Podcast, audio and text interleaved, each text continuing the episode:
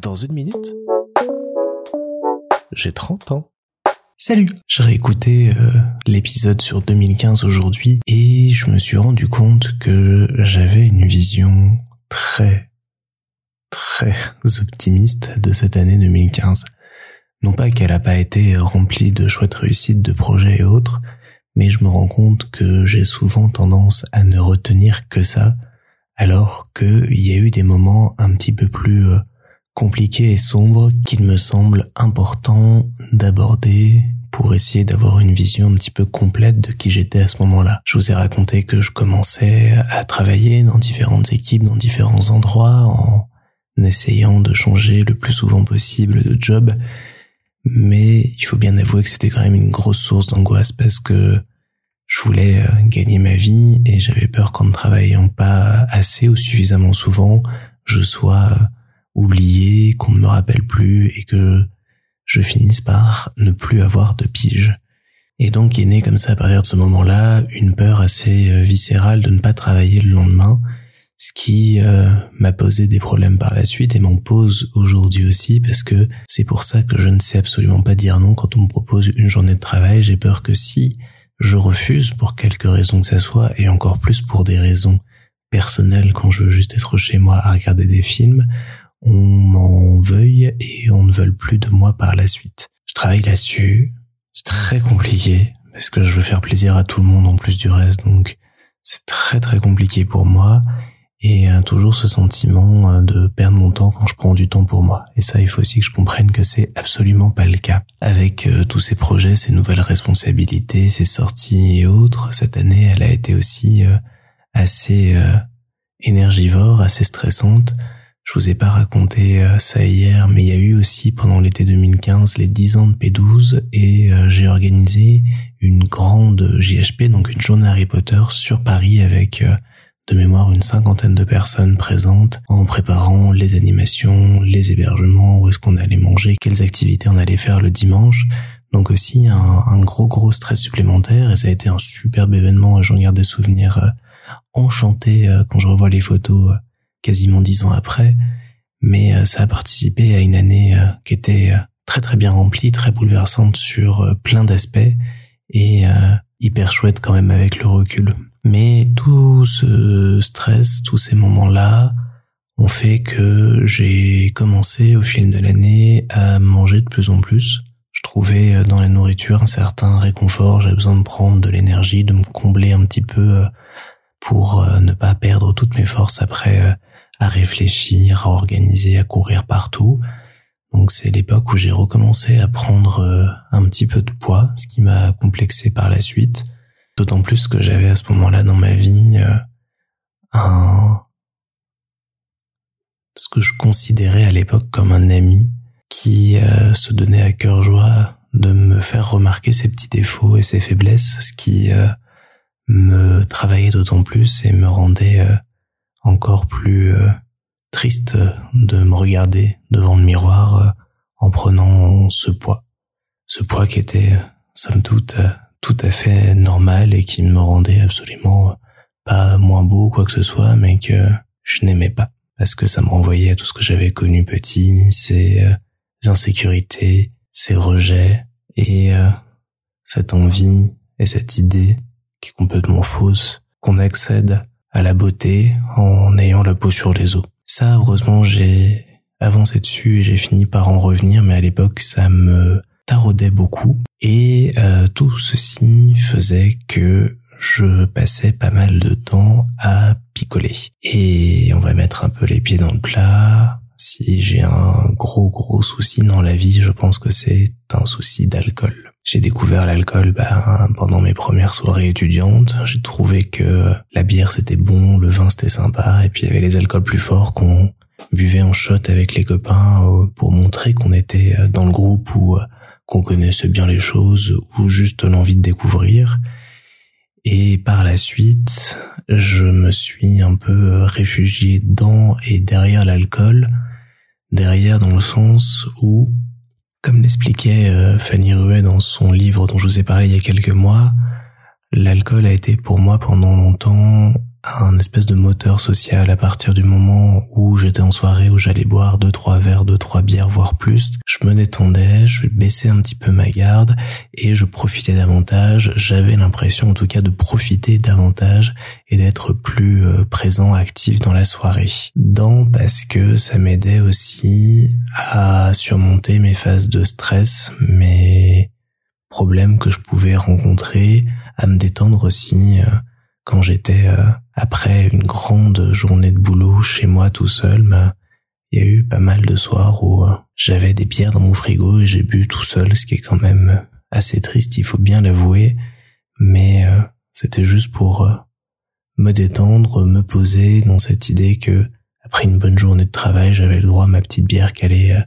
me calmer et me poser. Ceci a bien évidemment contribué à ma prise de poids également, donc c'était un petit cercle vicieux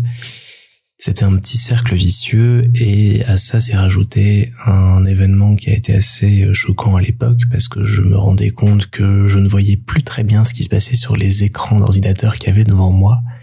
Et le diagnostic du kératocone est tombé peu de temps après. Le souci, c'est que je suis tombé chez un spécialiste de l'œil qui avait un cabinet privé dans Paris, où j'ai payé 120 euh, euros ma consultation en liquide s'il vous plaît, pour euh, passer 5 euh, minutes avec euh, un assistant pour prendre trois mesures et 1 minute 30 avec le spécialiste qui m'annonce que j'ai ça, qui ne prend pas le temps de répondre à mes questions et qui me dit de but en blanc que l'opération c'est 7000 euros par œil et qu'il a de la place heureusement dans sa clinique privée ce vendredi si je veux le faire. Et je suis ressorti de là absolument terrifié, tétanisé et en ayant l'impression que j'allais devenir aveugle parce que c'est ce qui sous-entendait dans le fait que le kératocone, s'il dégénère et qu'il n'est pas traité à temps, peut amener à des besoins de greffe de cornée, voire de cécité si malheureusement ça ne peut pas être traité jusqu'au bout. Mais euh, comme il n'a pas pris le temps de me faire ça avec pédagogie, moi, du haut de mes 22 ans, j'ai pris peur, j'étais euh, terrifié, je savais absolument pas quoi faire. Et le week-end suivant, j'étais euh, en Belgique un dîner de famille chez la sœur d'Isa et je me suis descendu à moi tout seul pendant le repas une bouteille de blanc, ce que j'ai amèrement regretté pendant la nuit derrière. Tout le monde a vu, tout le monde a su, tout le monde a compris, j'imagine que ça venait de là. Ça a été euh, la première euh, alerte sur ce sujet-là. La seconde, elle est tombée euh, un peu plus tard, alors qu'on avait une grosse, grosse fête de Noël organisée par euh, l'une des boîtes avec lesquelles je travaillais chez Canal, qui était vraiment à côté de nos bureaux, donc j'ai quitté ma journée de boulot à 18h, je suis allé à la soirée, j'étais très énervé de ma journée, j'avais besoin de me dépenser, j'avais besoin de me défouler, et euh, j'ai euh, bu sur la soirée avec mes collègues, mes potes, on a bien déliré, on a bien bu, j'ai pas fait ça tout seul dans mon coin, mais je me suis euh, réveillé le lendemain matin sous la table d'une salle euh, de régie dans le Barker, euh, en ne voyant rien parce que mes lunettes étaient sous une autre table de régie et avec 15 appels manqués sur mon téléphone. C'était Louis qui passait le week-end chez moi et qui était très inquiet de ne pas m'avoir vu revenir à l'appart comme je l'avais prévu à la fin de la soirée qui, euh, le pauvre n'ayant pas euh, les clés, a dû dormir dehors et était déjà en route vers la police quand je l'ai appelé le lendemain à 7 heures, alors que je me relevais péniblement pour euh, prendre un métro, rentrer chez moi, m'endormir dans le métro, me réveiller bien trop loin de chez moi, réussir quand même à le rejoindre, me faire engueuler, et c'est tout ce que je méritais, dormir un peu et repartir travailler à 9h30. Je ne sais pas comment j'ai tenu après cette journée, me souviens d'avoir eu un immense mal de crâne, d'avoir le sentiment d'être une énorme merde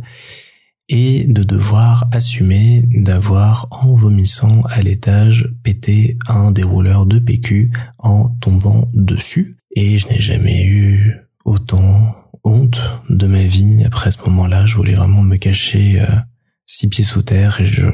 l'ai pas assumé pendant très longtemps. Louis m'en reparlait de temps en temps j'étais toujours hyper honteux, je m'en veux et je lui présente euh, mes plus plates excuses pour ça. Et ça a été un, un déclic là-dessus de me dire de faire attention, que tout peut basculer à n'importe quel moment et que faut que je me contrôle, faut pas que je sois dans l'excès, faut que je profite sans en pâtir derrière. Et c'est aussi un sujet sur lequel euh, je travaille depuis des années avec euh, des moments où tout va bien, des moments où ça va moins bien, mais euh,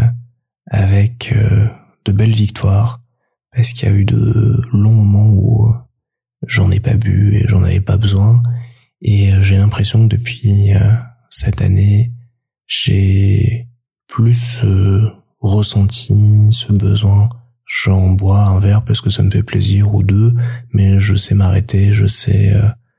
euh, voir quand ça va trop loin et faire attention et profiter d'une soirée en n'ayant bu que des verres d'eau ou des softs, ce qui est quand même une belle victoire et une belle avancée sur cette anxiété sociale et euh, cette idée de devoir toujours, toujours, toujours être au top en ayant un verre dans le nez. Voilà un regard un peu critique sur cette année 2015 euh, quand même, qui n'a pas été euh, toute rose non plus, mais qui, je trouve, est nécessaire pour euh, que je me regarde un peu droit dans les yeux et que j'assume de ne pas toujours avoir été parfait, de ne pas toujours avoir tout fait bien et de comprendre d'où je viens pour un peu regarder d'où je vais. Et puis c'est un peu une routine chez moi, mais Ma dernière grande déception cette année-là, c'est que bah j'ai pas été voir très souvent ma famille, j'ai pas pris très souvent de nouvelles de mes frères. Louis était reparti depuis euh, un ou deux ans maintenant à, à Toulouse. Théophile terminait son lycée là-bas et euh, j'étais tellement pris dans tous mes trucs, dans toute cette vie euh, que je vivais, que je m'imaginais, que j'avais envie de vivre, que je suis passer à côté de plein de trucs. Et, je m'en veux un peu parce que je trouve qu'aujourd'hui j'en paye un peu les conséquences. Ce qui est normal, je me, je me suis éloigné, j'ai pas pris du temps, soin et l'énergie qu'il fallait pour m'investir là-dedans. Et je ressens aujourd'hui que les liens sont distendus et vont mettre euh, un peu de temps, même si maintenant j'en ai l'envie, l'énergie et le temps à se rapprocher. Tout ça, il faut savoir en tirer les enseignements et les conséquences qu'il faut. Il faut assumer. J'ai pas été euh, génial tout du long, j'en suis encore euh, désolé. Communiquais pas assez à l'époque, je faisais beaucoup dans mon coin pour ma gueule, avec cette idée que je pouvais tout faire, que j'étais le meilleur et qui n'était pas forcément euh, la plus pertinente. Et je suis content que ces euh, années derrière m'ont permis d'acquérir un peu plus euh, de sagesse, même si je reste quand même un secret con parfois. Il faut pas se le cacher non plus. Voilà, voilà, il est un peu tard déjà pour toutes ces confessions nocturnes. Je vais donc m'arrêter là sur ce double récit autour de l'année 2015. Vivement qu'on passe à 2016, hein.